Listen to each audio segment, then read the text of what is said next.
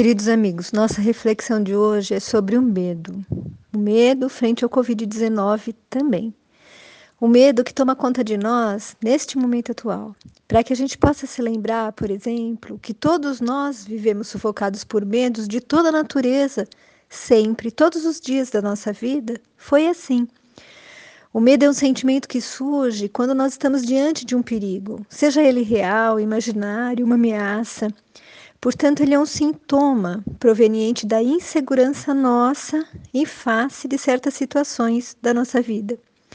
Há medos de todas as espécies, queridos, da doença, da morte. Inclusive, em uma palestra, o Richard Simonetti, ele nos conta que no interior eles têm uma pessoa que se chama o ajudador. Ele é responsável por auxiliar aquela pessoa que está desenganada, mas que continua lá firme, agarrada a esta vida. E, e esse ajudador, então, auxilia essa pessoa a aceitar melhor a sua morte. E o Simonetti é, nos diz, né, que ele, ele diz assim de uma forma bem, bem engraçada até, né? Ele fala assim que o ajudador ele ajuda o candidato a defunto a defuntar.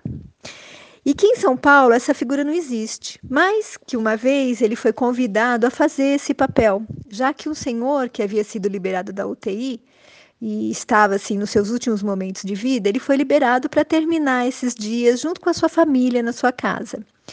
Mas que esse senhor não queria morrer. E ele já estava assim totalmente dependente, ele não falava mais, ele ficava sofrendo todo dia, a família presenciando aquilo, aquela dor insuportável. E aí o Simonetti foi então convidado a, a fazer esse papel de consolador, né, auxiliá-lo. E toda tarde ele ia lá conversar com esse senhor, ele lia trechos da Bíblia, né, do Evangelho de Jesus, que explicavam sobre a morte. E ele dizia para o seu amigo: Meu amigo, a morte é só uma passagem, é um retorno, liberte-se, deixe-se ir, né? E o senhor fazia sinalzinho com o dedo que não queria ir, não, né? Então, gente, é bem assim. Como nos disse Benjamin Franklin, todos nós queremos ir para o céu, mas ninguém quer morrer, né?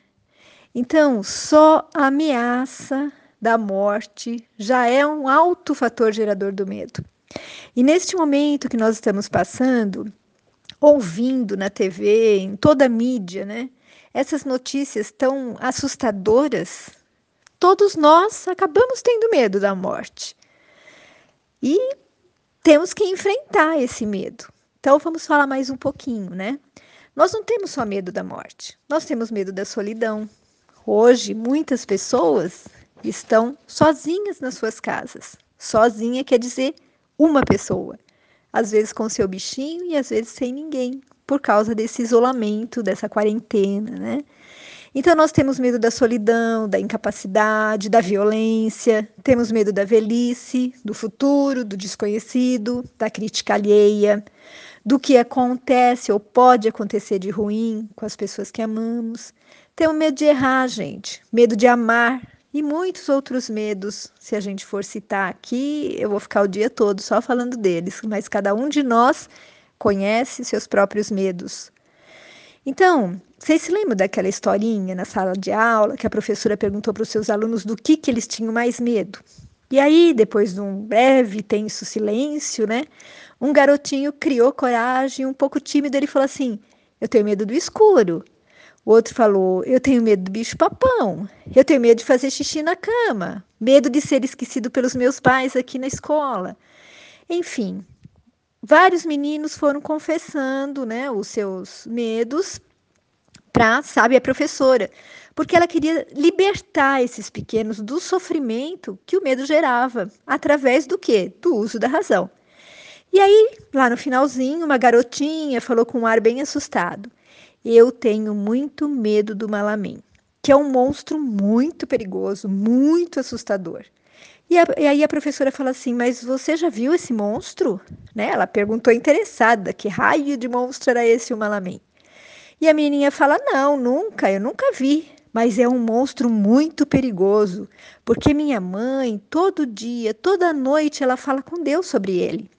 E ela fala: sempre minha mãe pede a Deus no final das suas orações: e livrai-nos do mal. Isso mostra pra gente, meus queridos, que justamente os monstros criados pela nossa imaginação geralmente são mais terríveis do que os monstros reais. Então, na verdade, a nossa ignorância sobre as leis divinas aumenta todos os nossos medos.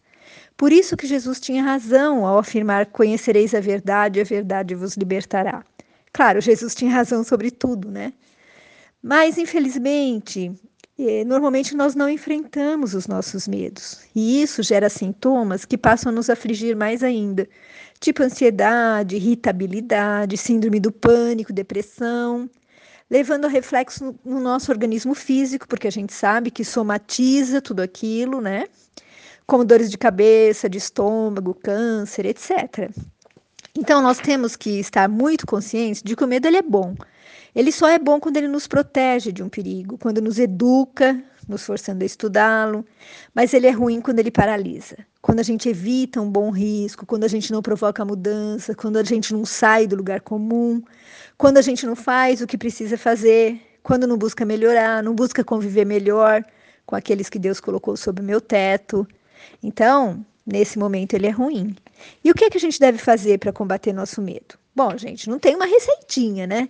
Mas ter coragem para identificar quais são os nossos problemas naquele momento, quais são os nossos defeitos, as nossas dificuldades em lidar com aquilo, o que que realmente está gerando um medo maior.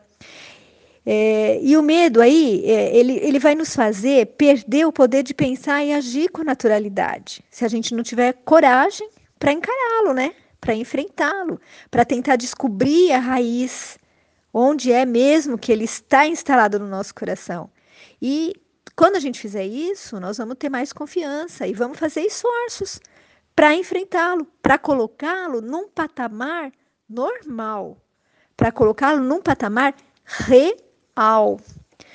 E aceitá-lo como parte de nós no momento que a gente está vivendo é muito importante, porque se a gente fugir, se a gente ignorar, se a gente não mudar a situação, não, não vai dar. Se a gente negar que estamos com medo, nós não vamos poder enfrentá-lo. E só vai piorar, porque, como eu falei antes, a gente vai somatizar.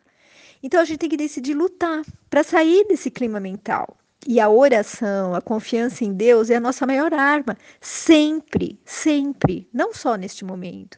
Então a gente tem que mudar pensamentos, sentimentos, comportamentos. Isso vai nos auxiliar muito. Pensamentos ruins têm que ser substituídos por pensamentos otimistas. É, diálogos ruins têm que ser substituídos por diálogos de otimismo, a oração em família, gente, vai educar o nosso espírito. Nesse momento que estamos todos juntos, vamos fazer oração em família, num horário determinado. Porque as verdades divinas vão nos ensinar como agir, como tomar atitudes moralmente éticas e cristãs, como, por exemplo, pensar menos em nós, nos preocuparmos com o outro, perguntando se ele está bem, se ele está precisando de algo. Muitas vezes, um simples alô cuida feridas, diminui pânico, acalenta corações. E essas ações revertem em paz para nós mesmos. O pensamento de, otim de otimismo, como eu falei antes, é um grande aliado nesse combate ao medo. E o evangelho todo de Jesus só contém lições de otimismo. Só nos mostra que temos de confiar em nós e usar esse nosso potencial divino, que devemos buscar a força na oração, impedindo que o medo, a depressão e a angústia se instalem ele nos traz confiança de que se hoje uma porta se fecha, amanhã outra se abrirá. Então, o dínamo o gerador desse otimismo é a fé. A fé clara, raciocinada, porque é baseada na certeza da vida espiritual e no amor, né, gente? Que torna tudo digno, bom e com sentido. E essa fé inabalável em Deus, em Jesus, seus mensageiros sublimes, que afastarão nossos medos, lembrando-nos das vigorosas palavras do Mestre: No mundo tereis aflições, mas tem de bom ânimo, tem de bom ânimo, gente. E Jesus diz: Eu venci o mundo. Está lá em João 16,33. E Jesus diz também: Sois deuses, podeis fazer tudo o que faço. Então ele acredita em nós, ele sabe que nós somos capazes de vencer todo e qualquer desafio, toda e qualquer ameaça. desde que nos esforcemos para isso. Façamos nossa parte e Deus estará fazendo aquilo que não está ao nosso alcance, sempre para nos proteger e auxiliar, pois só Ele sabe o plano total das nossas vidas. Nós só conhecemos uma mínima parte e, tendo a certeza de que Ele nos ama e nunca nos castigará, sabemos que podemos viver com essa certeza de que tudo vai ficar bem, de que tudo vai passar, de que tudo passa. Então esse momento também vai passar. Fique com Deus. Beijos de quem se preocupa com você.